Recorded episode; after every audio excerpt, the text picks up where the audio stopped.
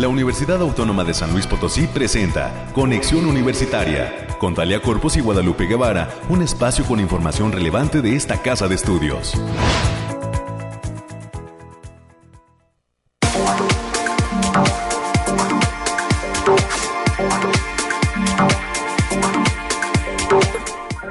Nueve de la mañana con un minuto. Estamos listos en Conexión Universitaria a mitad de semana para llevar hasta usted toda la información de lo que acontece en la Universidad Autónoma de San Luis Potosí. Continúan las actividades de, desarrollándose, la, participación de la Universidad Autónoma de San Luis Potosí en sus diversas disciplinas deportivas en esta eh, Olimpiada eh, estatal, digo eh, regional, perdón, regional de El Conde en, la, en básquetbol, voleibol, eh, partidos muy emocionantes. Eh, ahora sí que se ve la garra, el ímpetu que los atletas universitarios le están imprimiendo de todas las universidades que están participando. Hay que recordar que esta casa de estudios pertenece a la región 5 y bueno, algunas disciplinas se han llevado a cabo ahí en la unidad deportiva universitaria y otras en otros recintos. Les ha ido bien a los chicos y esto lo digo no por eh, el asunto de los resultados, sino porque pues se ve el empeño, las ganas que tenían de regresar también a las canchas y de que bueno pues esta cuestión sanitaria ahora sí que pues la están eh, tratando de afrontar lo mejor posible. Les deseamos mucho, mucha suerte todavía. Estamos a mitad de semana y eh, pues todas estas actividades todavía estarán en estos días aquí en San Luis Potosí. Así que cruzamos los dedos, que haya mucha suerte y por supuesto también muchas ganas en todas las disciplinas deportivas que se están llevando a cabo en aquí en San Luis Potosí en esta universidad regional. Hoy pues estaremos platicando rápidamente con nuestros amigos del Bariclim con todos los temas eh, pues que tienen que ver con los detalles climáticos. También Estaremos eh, recibiendo, como siempre, los temas COVID y a mi compañera América Reyes, que ya se encuentra listísima con todo lo que tiene que ver con esta casa de estudios. Y estaremos eh, hablando con el, eh, Ricardo Hernández González, presidente del Colegio de Endocrinólogos de San Luis Potosí.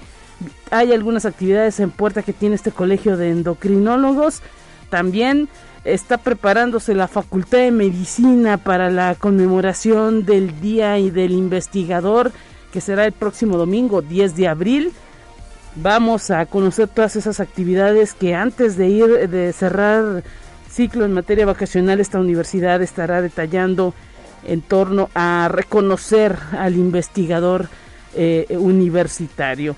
Estaremos con los temas nacionales, con los temas de ciencia a través de información que está preparada y producida para usted. Y el, al cierre de este espacio de conexión universitaria estaremos recibiendo eh, la participación del delegado del INE en San Luis Potosí. Hablamos del licenciado Pablo Sergio Espuro Cárdenas. Usted sabe, el próximo domingo se va a llevar un ejercicio denominado revocación de mandato nos va a explicar prácticamente cómo estará viviendo San Luis Potosí esta actividad que por primera vez se realiza en nuestro país y que organiza el Instituto Nacional Electoral. Vamos a estar platicando en los próximos minutos con el licenciado Pablo Sergio Espuro Cárdenas, que es el eh, delegado del INE en nuestro estado de San Luis Potosí, pues para que la gente sepa eh, cuál será ese ejercicio, cómo pueden participar si es que así lo desean, y eh, pues eh, dónde estará llevándose a cabo este asunto de eh, los conteos y las casillas que estarán instaladas en el, estado de San Potosí. Es lo que vamos a tener en esta mañana de miércoles. Gracias a Anabel, gracias a nuestro productor Efraín, que están listísimos allá en la cabina de operaciones. Y recuerde la línea telefónica, márqueles a ellos, ellos estarán contestando eh, pues ahora sí que los teléfonos 444 826 1347 444 826 1348 los números en cabina para que se comunique en esta mañana.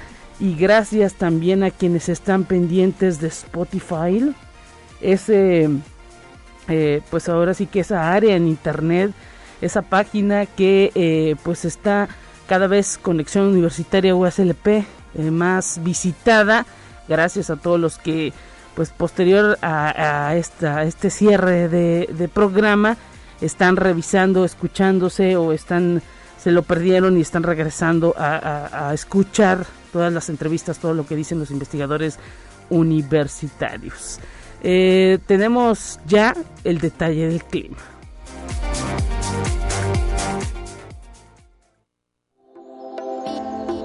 aire, frío, lluvia o calor? Despeja tus dudas con el pronóstico del clima.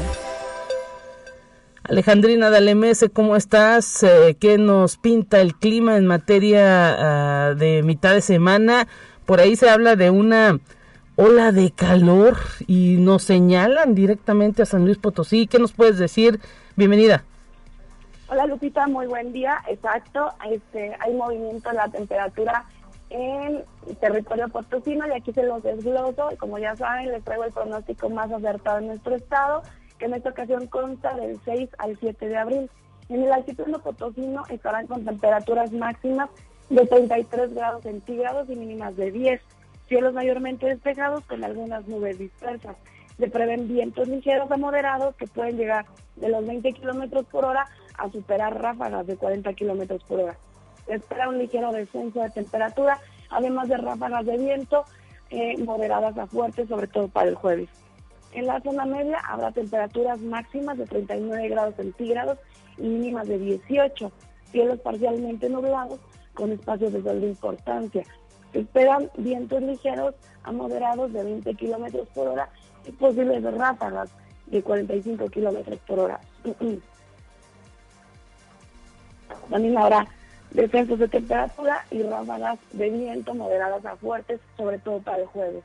En la Huasteca Potosina se presentarán temperaturas máximas de 45 grados centígrados y mínimas de 22, cielos mayormente despejados con espacios de nubosidad dispersa, vientos ligeros de 20 kilómetros por hora y posibles ráfagas de 40 kilómetros por hora.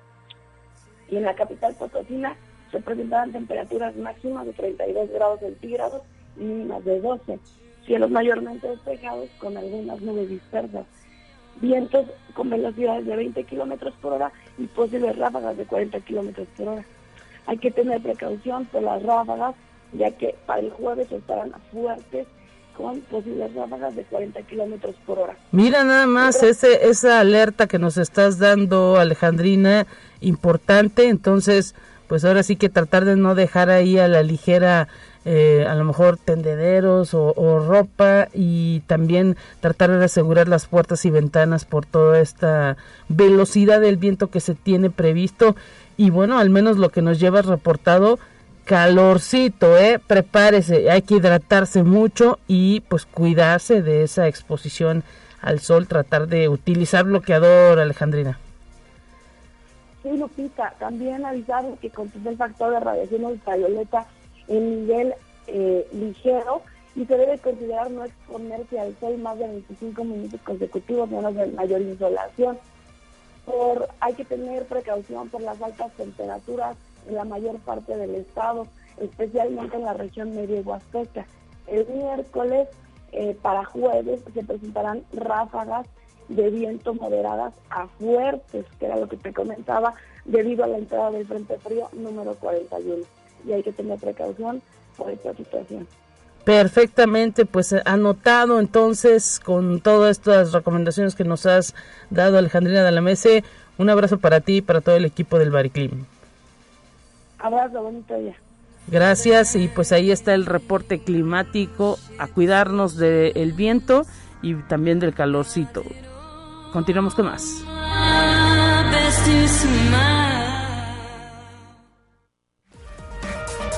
Más relevante del reporte COVID-19. Hola, ¿qué tal? Muy buenos días. Le habla Noemí Vázquez. Espero se encuentre muy bien el día de hoy. Aquí le tenemos la información del coronavirus que surge en el mundo. El coronavirus no será la última pandemia en la historia de la humanidad, pero es posible determinar las probabilidades de su aparición y la magnitud del daño que podría ocasionar señaló el director general de la Organización Mundial de la Salud con motivo de la Cumbre Mundial de Gobiernos que se celebra en Dubái.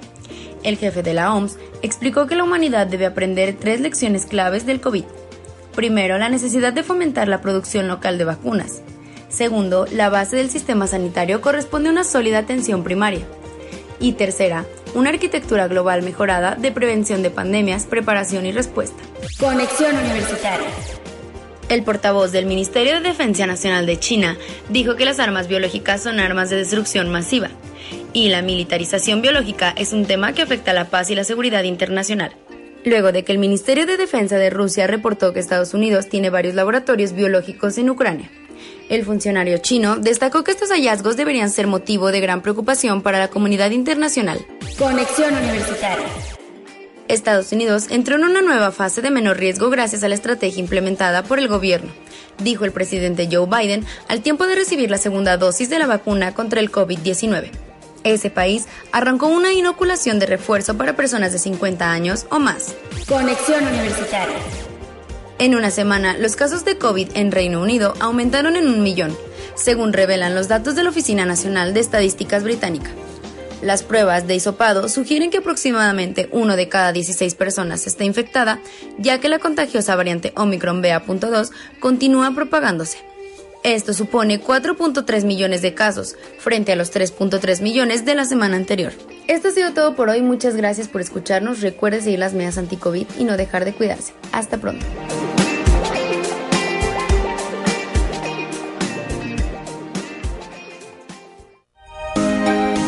Escucha un resumen de Noticias Universitarias. Está listísima América Reyes en esta mañana. ¿Qué tal América? Estamos conociendo todo lo que viene para esta casa de estudios en pues a días ya, prácticamente dos días de que eh, pues nos vayamos de vacaciones de Semana Santa. Los chicos tomen también un respiro y regresen con todo el ánimo porque regresando prácticamente se cierra el semestre. Así es, Lupita, ¿cómo te va? Muy buenos días para ti, para quienes nos escuchan, también a nuestros compañeros allá en el campus Matehuala. Y antes de entrar en, materia de, las notas universitarias, hay que recordarle a las y los jóvenes que deseen ingresar a esta casa de estudios, a cursar cualquiera de las 100 carreras que aquí se ofrecen, que no dejen para el último su trámite de preinscripción. Les recordamos que todo es en línea a través de la página https dos puntos diagonal diagonal aspirantes.uaslp.mx y recordarles que es una página bastante amigable. Ahí vienen todas las carreras que se imparten en, todo en todos los campus que, que donde hay presencia de esta casa de estudios, viene también la guía de estudios y sobre todo que vayan haciendo el trámite ya que es virtual y pueden ir este anexando sus documentos sin necesidad porque esta página va a estar activa durante el periodo vacacional. Y recordarles que solamente necesitan eh, su constancia de estudios de bachillerato donde conste que están cursando ya el último tramo de su de su educación preparatoria, eh, acta de nacimiento, su CURP, un comprobante de domicilio y una fotografía. Pero no van a poner la del Face, ¿eh? O sea, tomen, una, foto este, en su casa. Todo es digital, todo es digital y una foto porque es la con la que se van a identificar para el día del examen de admisión y que no lo dejen para después porque este plazo cumple, cumple vence el próximo 31 de mayo. Estamos ya ahora sí que a la, a la puerta de la entrada y hace algunos días yo platicaba en estos micrófonos respecto a, América a pues que se suspendía el, trámite, pero no, en vacaciones usted puede hacer, los chicos pueden definirse, si, si estas vacaciones les llega ya la iluminación, la luz y todo en, en, materia personal eh, eh, y dicen ya me decidí, estoy, quiero ser ingeniero, quiero ser licenciado en, quiero participar en el examen de admisión en tal carrera, hacen su trámite y entrando de vacaciones ya se genera todo el folio, vaya. Eh, eh, ahora sí que no se suspende, está totalmente abierto en línea y eh, les llegará ahí un, aviso de que les van a notificar y entrando luego, luego el sistema ahora sí que lo digital permite permite eso que, que continúe el trámite no se asuste estará eh, por supuesto la universidad de vacaciones, pero eh, los trámites continúan y hasta el 31 de mayo. Y lo decimos bien claro, ni un día más, ni un día menos, 31 de mayo, 12 de la noche, se acaba, se cierra, termina. Así es para que no se confíen hasta el 30 porque después puede, puede pasar, no ha pasado, pero de que se sature el sistema o lo que sea. Y entonces todo, todo estamos en tiempo, chamacos. Así que, dicho lo anterior, vamos a las notas universitarias. Y la Facultad de Contaduría y Administración invita a la comunidad universitaria y al público en general a cursar el diplomado Marketing and Branding, que se realizará de forma presencial del 6 de mayo al 3 de septiembre del presente año. El doctor Miguel del Río, quien es coordinador de Mercadotecnia Estratégica, señaló que el diplomado también es una opción de titulación con vigencia de un año para egresados de la carrera. Las y los interesados se pueden dirigir al Centro de Desarrollo Empresarial de la Facultad de Contaduría y Administración o bien pueden comunicarse al teléfono 44 48 26 2300, las extensiones 34 51 y 34 52, o bien al correo electrónico cde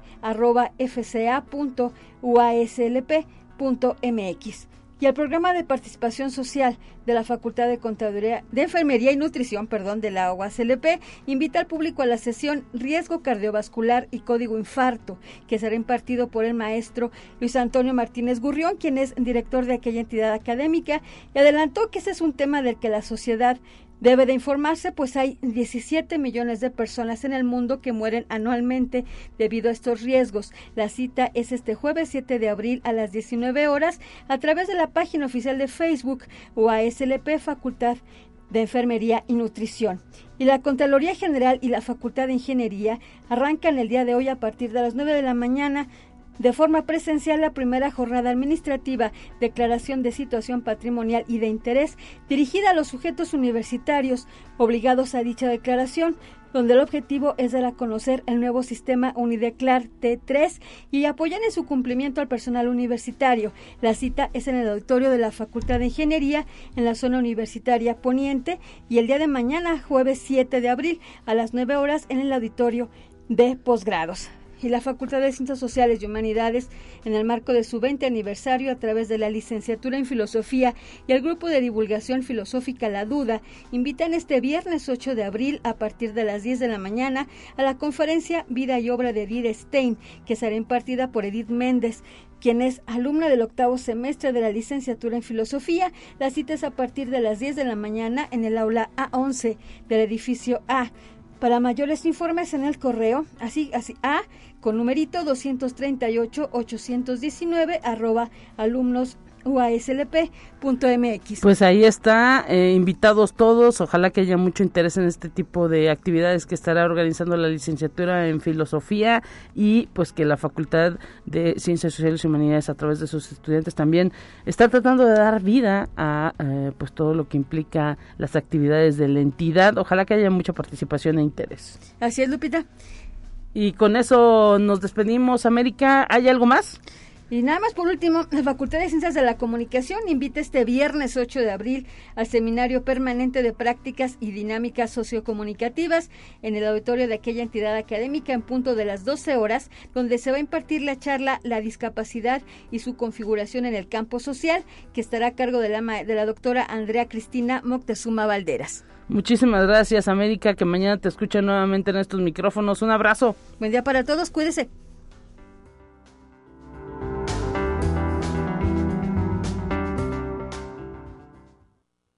Te presentamos la entrevista del día. Entramos ya de lleno con toda la información de lo que acontece en esta universidad y específicamente saludando con muchísimo gusto al doctor Ricardo Hernández González, quien es presidente del Colegio de Endocrinólogos en San Luis Potosí. Bienvenido, doctor, nuevamente y gracias por estar en estos micrófonos. ¿Cómo se encuentra? Buenos días, al revés, les agradezco enormemente a, la universidad y a la comunidad universitaria la oportunidad de estar otra vez. No, pues nosotros somos los agradecidos porque pues ahora sí que es importante comunicar este tipo de acciones a la sociedad. El Colegio de Endocrinólogos tiene en puerta pues una serie de actividades que involucran también pues eh, el que la gente vaya conociendo las acciones que están realizando. Adelante, platíquenos. Sí, sí, mire, este, el día de hoy, precisamente en la noche, eh, tenemos una sesión eh, que le llamamos nosotros ordinaria regular, que se tienen ya años diseñándose cada mes aproximadamente y eh, cada vez que represento esta esta sociedad potosina de endocrinólogos represento el capítulo de la Sociedad Mexicana de Nutrición y Endocrinología en San Luis Potosí. Lo que hemos diseñado en esta sesión es la oportunidad que tenemos ahora de utilizar unos nuevos eh, fármacos para combatir pues, este padecimiento o grupo de padecimientos que tienen una alta prevalencia y incidencia en nuestro país, como es la diabetes mellitus. Así es. Y en esta ocasión nos contaremos con la transmisión y, el arribo de la Ciudad de México de un, colega y amigo, el doctor Juan Carlos Garnica, eh, miembro también de la Sociedad de Endocrino Nacional. Y vamos a, revisar un tema importante, hay un, tipo de medicamentos que son eh, benéficos no solamente para controlar la elevación de glucosa en sangre, que se llama hiperglucemia, y por ello pues a mejorar las condiciones de la diabetes mellitus del adulto, sino también tener eh, el beneficio que brindan de protección a nivel cardiovascular. Este tipo de medicamentos eh, han encontrado propiedades muy interesantes porque nos disminuyen el que se deteriore el paciente a nivel de corazón y sanguíneo. Fundamentalmente, pues nos disminuye el riesgo de insuficiencia cardíaca y de que se agrave la cardiopatía isquémica, o sea, la falta de sangre en el corazón. Y por ello son benéficos porque pues, la mortalidad de la persona con diabetes fundamentalmente es de ese origen, de fallas en el corazón. También, eh, ahora recientemente, se ha lanzado un tipo de esta clase de medicamentos que ha mostrado que disminuyen el peso corporal, es decir, combaten un poco la obesidad. Sí. Pues la obesidad es un acompañante, un predisponente de forma de diabetes. prácticamente el 90% de las personas con diabetes tipo 2 tienen entre sobrepeso unos y obesidad otros. Entonces, el mecanismo de acción, este grupo de medicamentos, también logra disminuir un porcentaje el índice de masa corporal, es decir, peso corporal en las personas por ello es probablemente atractivo la utilización de estos medicamentos. Se dispone dentro de la clase de medicamentos de los que vamos a estar platicando, pues unos que son de tipo oral, es decir, son medicamentos tomados. Sí. Pero los que son más potentes y más efectivos, aunque requieren la aplicación parenteral, es decir, que es como una inyección, pues no es una inyección intramuscular, es una pequeña filamento o aguja cutánea eh, que se autoadministra la persona y que pasaron a ser de diario a uso semanal, que es mucho más cómodo para la persona. Sí. Y recientemente ya en nuestro país, en el mundo, se acaba de lanzar una forma de administración más cómoda aún que es tomada. Y ya una pastilla de este tipo de medicamentos que permite utilizarse cada semana que nos ayuda al control de la diabetes y al control del peso, protegiendo además al corazón y en cierto punto también a los riñones. Pues este tipo de medicamentos, digámoslo así, que entonces ha avanzado, me imagino, en materia de farmacia y de tecnología para que ya no sea un consumo diario. Sí, sí, se ha pasado pues a uso de cada semana y, y el uso de la ruta abdominal, pone, este medicamento se puede poner en la vía subcutánea en el abdomen en la noche de la persona, se le aplica mediante una pluma de utilización muy sencilla, y nada más de aprender a utilizarlo y listo. Ahora ya se tiene también la forma tomada. interesante aquí pues desde luego que vamos a utilizar este tipo de medicamentos en personas que tienen más riesgo y generalmente esto ocurre ahorita pues en la gente que tiene más años de evolución con su padecimiento, por el mayor edad. Claro. Y al tener mayor edad, pues nosotros vamos teniendo el mayor riesgo de muerte o de enfermedades del corazón y de los riñones asociadas precisamente a la diabetes de larga evolución. Es el tema específico hoy que vamos a estar explorando es los beneficios en el uso de estos nuevos tipos de tratamiento además de la tercera edad. Pues ahí el llamado, ¿no? Para que acudan a, a, la charla. ¿En dónde la van a llevar a cabo o es, es en línea? ¿Cómo va a ser? Sí, sí en realidad este, esta, esta, este eh, tipo de, de pláticas se transmiten ya ahora todo ya ve que en línea. Sí. que facilita el que muchos médicos puedan puedan este estar conectados. Como, como, antes se colgaba la gente de, la luz, ¿verdad? De los diablitos, colgamos de una, de una liga y eso nos permite que muchos muchos médicos puedan estar al pendiente y la liga la liga se las podemos nosotros pasar si de alguna manera se comunicaran pues, por ejemplo al teléfono de, su servidor ahí en, mi oficina, en mi consultorio, y les proporcionamos la liga. Y este, el teléfono pues, me permite hacerlo al aire para que se puedan comunicar. No, ahorita es a partir de las diez y media de la mañana que ya están este, trabajando, pero se la pueden proporcionar a los médicos interesados. La plática es alrededor de las 8.45 para empezar a las 9 en punto de la noche y cualquier médico interesado puede ingresar eh, y acceder a la línea. Perfecto, pues entonces... Sería en el 444 811 5976. Nuevamente, doctor, por favor. Sí, como no, 444 811 5976. Perfecto, pues se, se, tendría que pertenecer a la comunidad médica, ¿no? Para entender también toda esta terminología que estarán utilizando. Sí, en realidad esta es una, una, conferencia de tipo médico. No estamos ahorita en la, la, reunión, va a haber un, evento en físico limitado en el número de personas, pues por la contingencia en la que aún estamos, donde nos vamos a estar reuniendo los endocrinólogos y los geriatras. Okay. La de geriatría potosina y la acción de endocrinólogos potosinos en físico, pero se va a transmitir en línea a la gente interesada que se pueda, eh, obviamente, eh, eh, enlazar con, un tiempo oportuno. Y bueno, pues obviamente todo esto, el beneficio de la comunidad es que nosotros todos homogeneicemos los conocimientos de actualidad en diabetes mellitus. Así es, y importante, ¿no? Que los médicos estén totalmente actualizados, sobre todo en estos padecimientos que son, pues todavía las principales, los principales padecimientos que tienen los mexicanos, doctor, o también en el mundo esto prevalece. Sí, por supuesto. Estos son, este, realmente son, digamos, que han denominado pandemias, igual que la pandemia de COVID. Sí. Pero pues esto, esto sigue. nuestro país tiene alta prevalencia en diabetes y en obesidad y en hipertensión y obviamente los avances de los conocimientos médicos sí son muy importantes, pero pues se tiene que seguir en esta en esta lucha y desde luego la comunidad es comer más sano, hacer ejercicio, bajar su peso, porque es la mejor prevención para diabetes y el mejor eh, de los tratamientos para ello, igual que para hipertensión arterial, igual que para enfermedades del corazón.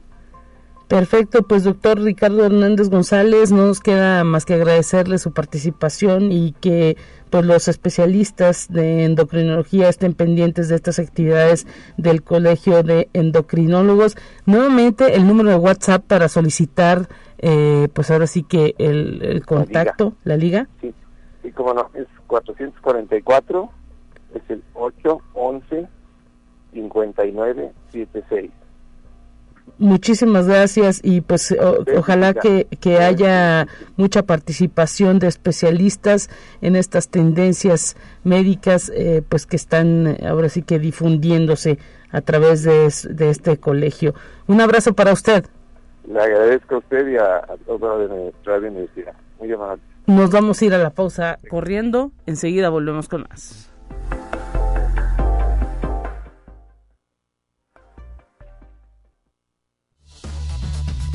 Vamos a una breve pausa. Acompáñanos.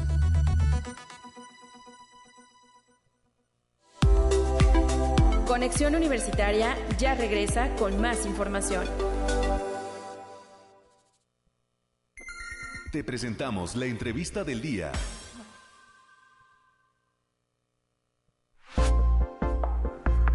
Estamos listos ya en conexión universitaria de regreso luego de esta pausa. Recuerde la línea telefónica en esta mañana 444-826-1347, 444-826-1348.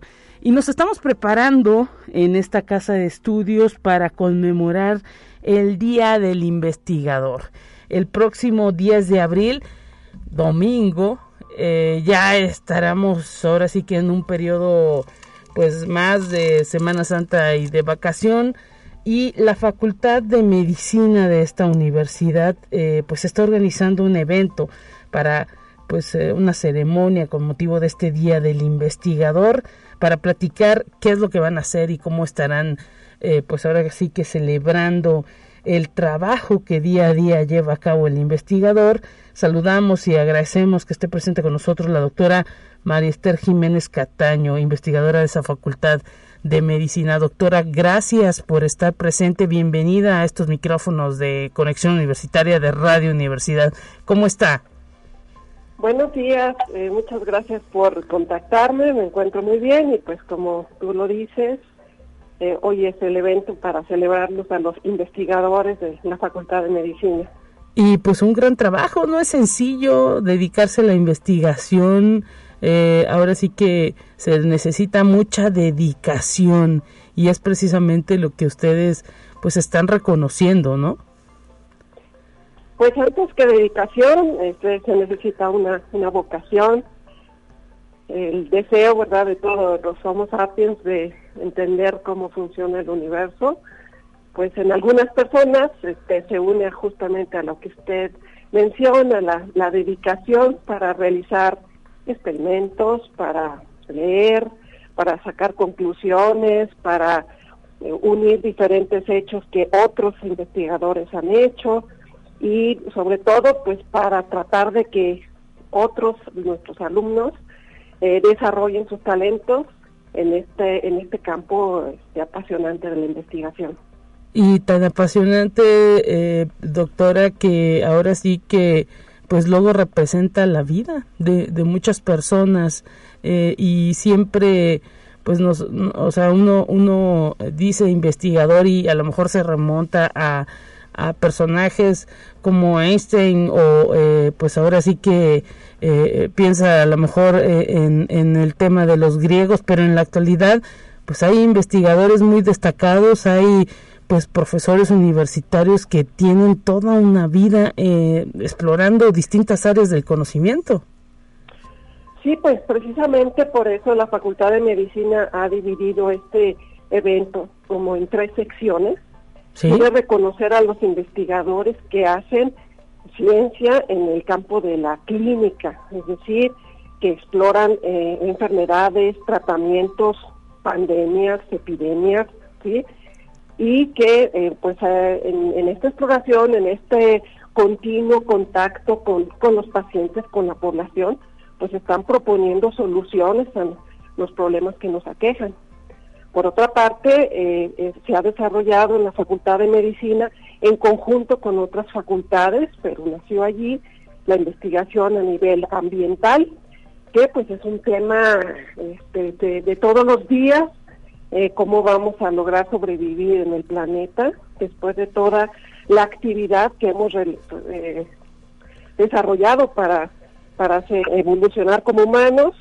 Y entonces, pues estos grupos se dedican a estudiar, analizar eh, los contaminantes ambientales, sus relaciones con la población, cómo es el agua que nosotros consumimos y que quisiéramos consumir proponer soluciones para eh, poder eh, mejorar nuestro acceso a, eh, por ejemplo, de poblaciones marginadas, al agua limpia, al aire, etcétera. Son temas muy importantes en los que los investigadores estamos implicados y por mi parte, pues yo me encuentro en la investigación básica, ¿Sí? que pues justamente está buscando cómo son las moléculas, los células que conforman la vida, explicar eh, de dónde parte todo lo que pues eh, en futuro se va a aplicar en la, aplicación clínica, en la, investigación ambiental.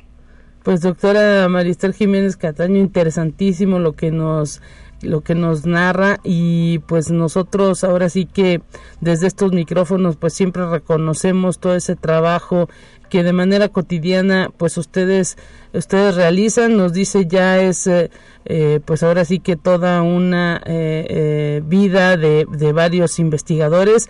Habrá algún premio especial durante esta división de estas categorías a qué horas van a llevar a cabo el evento lo estarán transmitiendo o es solamente presencial cómo va a ser sí va a ser un evento que se va a transmitir también. Me parece que en el, en el sitio de la facultad Sí. Va a ser a las once y media. Va a haber la, participación de tres investigadores. Su servidora será una de ellas. Y pues van a hacer un reconocimiento al reconocimiento que otorga el Sistema Nacional de Investigadores a los investigadores destacados que han llegado a obtener el nivel 3 de, la investigación nacional.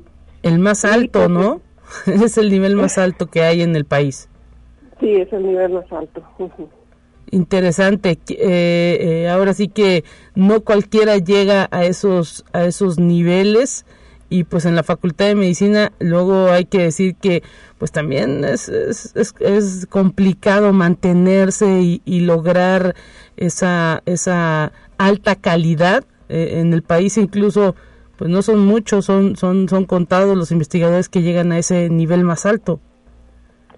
Sí, sí, este, no, no son muchos, esperamos que cada día lleguen más, que, que se mantenga este estímulo a la investigación. Eh, los que nos encontramos en esta, en esta etapa, pues ya pasamos décadas en las etapas inferiores y eh, deseamos que los investigadores que se encuentran como, como candidatos, como nivel uno, sigan teniendo este apoyo, sigan desarrollando la investigación, no se arrase también con esa parte de, de la infraestructura de la investigación para que pues tengamos en el futuro eh, cada vez más investigadores en el nivel 3.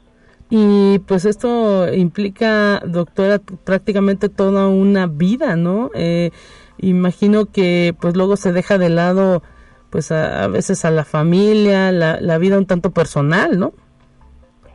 Eh, pues en parte sí, este, como todas las empresas apasionadas tienen sus costos, sí. pero finalmente eh, trabajar en algo que uno lo apasiona, eh, tener la posibilidad de mejorar la vida de, de alumnos, tener siempre contacto con gente joven, pues es algo muy gratificante y además pues yo que yo que soy mujer y que tengo una familia puedo decir que es algo que he podido compaginar con el la educación y el cuidado de mis hijos. Y mire, eh, doctora Maristel Jiménez Cataño, ahora sí que eh, pues usted toca un punto fundamental, ¿no? La mayoría pues de las mujeres que se dedican a la investigación tienen que estar ahí, ¿no? En dos en dos ramas, en dos puntos, tanto en el ambiente de la investigación como en el familiar, ahí pues no puede faltar. Sí, este, es, es necesario hacer un poco de malabarismo, pero este, justamente en el área en la que yo me, he desarrollado, en la biología y la química, pues a usted le, le resultará familiar que hasta decimos las químicas, ¿verdad? Sí. Que hay muchas, muchas eh, mujeres en esta área y pues este yo siempre he invitado a las a las chicas a seguir por este camino de la ciencia porque este me es claro que las mujeres tenemos una pues una meticulosidad, una capacidad para realizar este trabajo eh, delicado, este intenso y muy disciplinado que nos ha hecho ganarnos ese mote de las químicas, aunque obviamente también existen los químicos. Eh, claro, claro, sí, eh, esa esa área, eh, pues ahora sí que no se debe, con este asunto también de la equidad, pues no se debe olvidar que también los hombres les, se vale que les guste, ¿no? sí, claro, este, en la, en, la investigación científica cada vez somos más las mujeres que tenemos acceso a este tipo de reconocimientos y que bueno, tenemos la posibilidad de tener ciertas eh, ayudas para mm, compaginarlo con el trabajo eh, de la casa. Pues ahí está y pues ahora sí que también esto pues haciendo la reflexión, doctora, en este, también abonando en el tema de la equidad, pues que también ahora sí que estos investigadores que también están, estarán siendo reconocidos, pues entiendan, ¿no? Eh, que, que, que pues hay que eh, abonar en ambos sentidos, tanto en el ambiente de investigación, pero también eh, en el ambiente familiar, en el ambiente ahora sí que de, de, casa.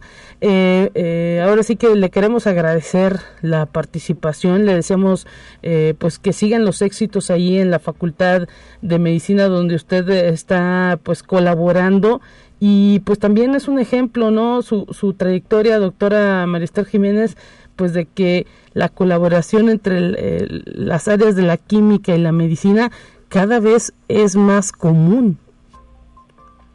Sí, de hecho la colaboración entre todas las ciencias, ya tenemos incluso que pues no podemos olvidarnos de las humanidades, en eso está haciendo énfasis ahora el, el CONACYT y este, la colaboración continua es lo que pienso es la única solución para que logremos hallazgos importantes y relevantes en la ciencia. Pues estaremos pendientes de este reconocimiento que se le hará a usted y a otros investigadores en este Día del Investigador, en esta ceremonia que estará organizando la Facultad de Medicina. Y enhorabuena porque pues el mero Día del Investigador es el próximo domingo. Bueno, podemos empezar a festejar desde hoy. no, y es que ya también estará de vacaciones esta institución, ¿no? Sí, también, también, también. Enhorabuena y pues que sigan los éxitos, eh, doctora Marister Jiménez Cataño, investigadora de la Facultad de Medicina. Un abrazo para usted y para todos eh, sus eh, compañeros que serán reconocidos a las 11 de la mañana el día de hoy. Muchísimas gracias por el abrazo y también por la entrevista. Hasta luego. Hasta pronto, nos vamos a la información nacional, volvemos con ella.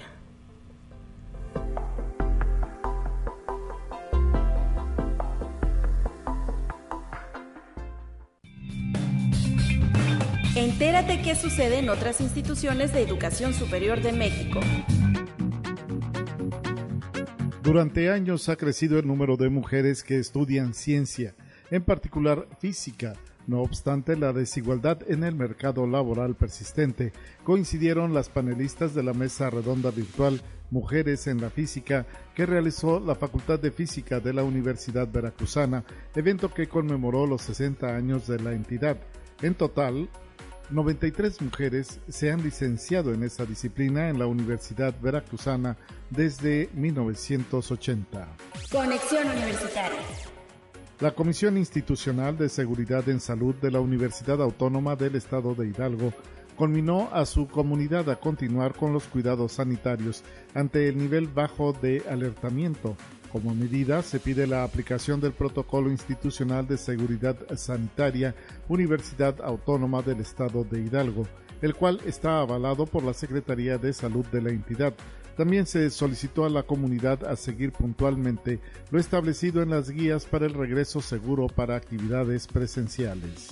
Conexión Universitaria.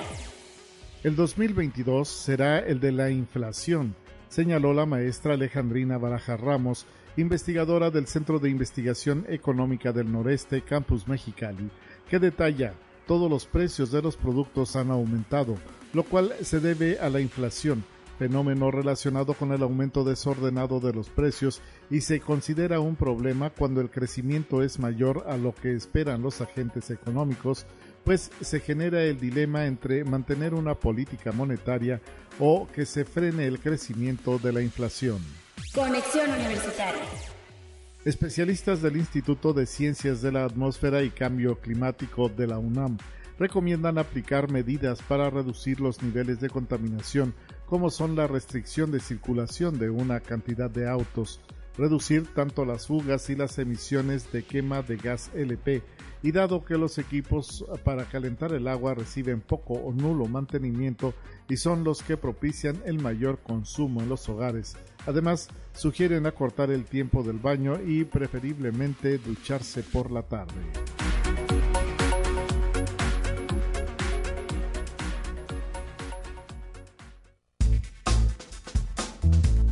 Te presentamos la entrevista del día. Y estamos ya para cerrar este espacio de conexión universitaria. Gracias a la gente que continúa en sintonía de Radio Universidad. Estamos recibiendo con muchísimo gusto al eh, pues delegado del INE en San Luis Potosí, el licenciado Pablo Sergio Aspuro Cárdenas. Bienvenido, eh, licenciado, y gracias por tomar esta comunicación con la comunidad de la USLP. Eh, tenemos un ejercicio el próximo fin de semana, específicamente el domingo, que por primera vez se va a llevar a cabo en México y el INE pues está dando eh, pues eh, la difusión para que la sociedad que esté interesada pueda acudir. Gracias por tomar la comunicación, platíquenos. ¿Cómo está Lupita? Me da gusto saludarla. Igualmente. gracias, gracias Lupita. Este, pues bien, hemos desplegado un enorme ejercicio eh, operativos, digamos, para cumplir con la Constitución, con la ley y con la ciudadanía. Vamos a colocar 1.279 casillas consultivas, digamos. No son propiamente electorales, no, no se trata de elecciones constitucionales, pero sí un ejercicio de consulta a la ciudadanía mandatado por la propia Constitución. Claro. lo estamos haciendo en los mejores términos operativos, con la calidad INE, digamos va a haber eh, líquido indeleble, va a haber eh, espacios sanitizados, va a haber eh, una mesa directiva de casilla con una presidenta, una secretaria, un escrutador, sean hombres o sean mujeres.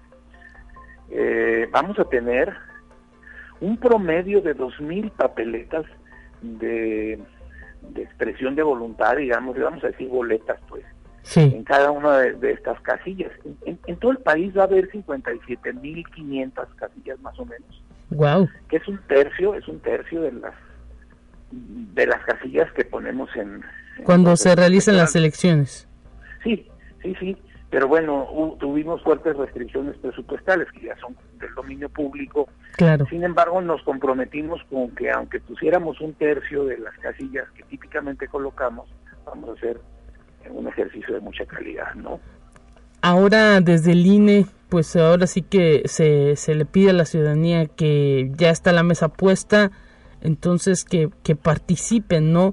Es un ejercicio que no se ha vivido eh, como tal en nuestro país. Es la primera vez que se realiza una revocación de mandato, ¿así se le llama?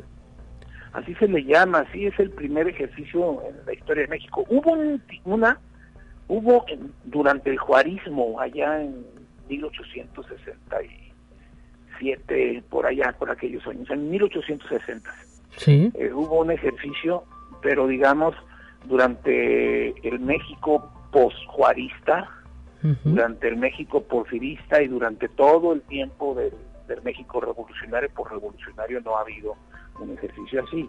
No estaba en la Constitución. Este, esta reforma a la Constitución fue de 2019 y se publicó el 20 de diciembre.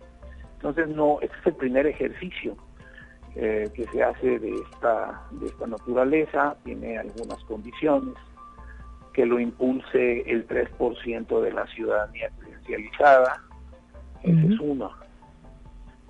Mire, interesantísimo esto que nos está detallando. Eh, ahora sí que pues la, ciudadanía es la que decide igual que en los procesos electorales acudir o no a, las urnas sin embargo pues el INE ha preparado todo en el estado de San Luis Potosí y prácticamente en toda la República Mexicana para que la gente pueda participar es una pregunta la que se estará eh, pues ahora sí que mm, eh, eh, preguntando, respondiendo. por parte del ciudadano y pues lo único que tiene que hacer es acudir a responder esa pregunta, ¿no, licenciado? Sí, es una pregunta, mire, es una pregunta pero dividida en dos partes. Ok. ¿Estás de acuerdo o quieres o deseas por aquí está, aquí la tengo, perdón. Dice... ¿Estás de acuerdo en que a Andrés Manuel López Obrador, presidente de los Estados Unidos mexicanos, se le revoque el mandato por pérdida de confianza o que siga hasta que termine? Sí. Entonces tiene dos cuadritos, uno que dice que se le revoque el mandato o que siga en la presidencia de la República. Eso es esencialmente el ejercicio, ¿no? Mire, interesante esto. Eh, con este asunto de todas las medidas sanitarias, eh, uno puede llevar su propia pluma. Sabemos que el INE siempre proporciona. ¿Cómo está este esta situación? Va a ser, se va a parecer mucho a una a una elección, digamos, la parte operativa. La parte de cómo operamos este esta mesa de recepción es muy similar a cualquier casilla electoral. Habrá un procedimiento de registro, está sanitizado el espacio, se realiza la credencial, se marca el listado nominal, se marca el dedo, bueno, primero se le entrega la papeleta al ciudadano, hay una mampara, ahí hay un lápiz, si la gente quiere llevar el suyo por seguridad o por sanidad lo puede hacer, claro. el que marque. El procedimiento de conteo es igual, muy similar, se levanta un acta, desde el inicio del trabajo de la casilla hasta el final, pero en el conteo se asientan los números que resulta del, cómputo de la, de la contabilidad. La, la, apertura de casillas y el cierre será igual. Regularmente se abren a las 9, 8 de la mañana y cierra a las 6. vamos a abrir a las 8 de la mañana y cerramos a las 6 de la tarde. Mire, e, entonces el mismo horario. El mismo horario de una casilla, sí. Y, Después de eso se hace el levantamiento, se meten en cajas, en sobres y se van al distrito como lo, como lo hacemos siempre. Eh, ¿Hay, pues, en ese sentido, algún eh, momento en el que se pudieran dar resultados? ¿Qué pasa? Porque, pues, imagino que también la misma efervescencia, bueno, a lo mejor no la misma, pero sí habrá efervescencia de, pues, saber qué, qué respuesta gana, ¿no? sí, habrá habrá un conteo rápido como la como esa contabilización tiene las mismas reglas lo que se hace en la casilla tiene las mismas reglas de una elección es decir que el miércoles habrá una contabilización se juntarán consejeros con la presencia de partidos etcétera pero eh, hay un conteo rápido un ejercicio estadístico con una muestra de cierto número de casillas sí es una muestra científica hay un comité de expertos para el conteo rápido de la revocación de mandato. Entonces ellos escogen un universo, una muestra del universo. Sí. Y en la tarde de ese día de la elección nos dicen qué casillas de las 1269 eh, se van a tomar como muestra. Y eso va a pasar en todo el país. De modo de que la suma de todos esos resultados su, su revisión por el comité de expertos y la aplicación de diferentes técnicas de, predicción estadística se van a dar a conocer más o menos como a las 10 de la noche, entre 10 y 11 de la noche, ¿Sí? para que la gente sepa, ¿no? Aunque seguramente los diarios también harán sus propios ejercicios para saber qué participación hubo, es decir, cuánta gente salió a, participar de manera activa, de manera activa. Aunque, pues bueno, nosotros estaremos pendientes, por supuesto, de los números oficiales. sí, claro, los números oficiales. Digo, habrá, habrá eh, como siempre, ejercicios, pero el, el, número que arroja el INE, sí. que vamos a dar a las 10 de la noche, es exacto, ¿eh? Ese, ese es el oficial. Claro, por eso le digo que el oficial... sí. Mande, perdón tiene un más menos de error de, un tercio, de, o sea, tiene un error mínimo. Claro, claro. Es mínimo, siempre se parece mucho al resultado final. Lo demás, lo que hacen los medios de comunicación o algunas empresas de encuestas son estimaciones pues, a veces erróneas o a veces certeras, pero como nosotros nos apoyamos en papeletas, en datos oficiales, bueno, pues lo que arroja es una como si fuera una enorme exactitud, Lupita. Mire, nos decía que más de mil eh, casillas. ¿Cuántas personas estarán también participando de esto? Eh, porque es, es la ciudadanía la que estará contando todo este ejercicio de, revocación. Bueno, depende de la participación, ¿no? De la participación activa, le vamos a llamar, de la gente que, que vaya allá a las, a las casillas. Porque como, como tiene unos rasgos muy interesantes esta revocación. Esto es algo que yo he dicho. Eh, la condición para que valga es que se levante el 40% de la gente que vaya. Si no va el 40, no vale. Si va al 40 o más, si vale y el 50% más uno, digamos, una votación, una boleta, es lo que define esto, ¿no? Bueno, ahí, ahí va, ese será el reto, ¿no? Eh, hacer que valga. Sí, sí, sí, ese es el reto que tiene la, agrupación esta que lo promovió. Claro, claro. ellos son los Porque ustedes de todos modos hacen el ejercicio y pues sirve, ¿no? A lo mejor para, para una cuestión de, de, medición y pues ahora sí que eh, para pues también eh, entender cómo, cómo pues cómo se comporta el ciudadano en un en una consulta como esta. Sí, efectivamente. Eh, eh, finalmente, el número de, personas del INE, cuánta gente se estará movilizando, no sé, eh, yo a eso me refería con, con participación, de ah. cuánta gente está en casilla. Mm, en, en, el país habrá, ah, no, bueno, hay que multiplicar las 57 mil 500 casillas por tres, que nos da 150, 161 mil, 171 mil, 171 mil, 172 mil personas en el país. Participando ahí. Como ciudadanos. Sí. Más los 12 mil capacitadores que hemos contratado en todo el país. Miren, no, pues sí es un, número importante de personas que están dejando su tiempo imprimiendo pues esfuerzo. Pues estaremos pendientes, eh, licenciado Pablo Sergio Espuro Cárdenas, delegado del INE. Muchísimas gracias por eh, compartir con nosotros esto en eh, Radio Universidad y estaremos pendientes de este ejercicio de revocación de mandato. Ok, le agradezco mucho, Lupita. Muchísimas gracias. Con esto nos vamos de conexión. Pásela bien. Mañana mi compañera Talia Corpus en estos micrófonos.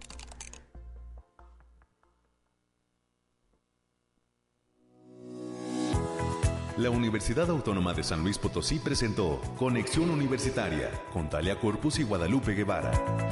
Sintoniza de lunes a viernes de 9 a 10 horas en Radio Universidad 88.5 FM y 1190 AM en San Luis Potosí. En el 91.9 FM con cobertura en el Altiplano Potosino o en el resto del mundo por el portal www.uaslp.mx y la app UASLP de descarga gratuita.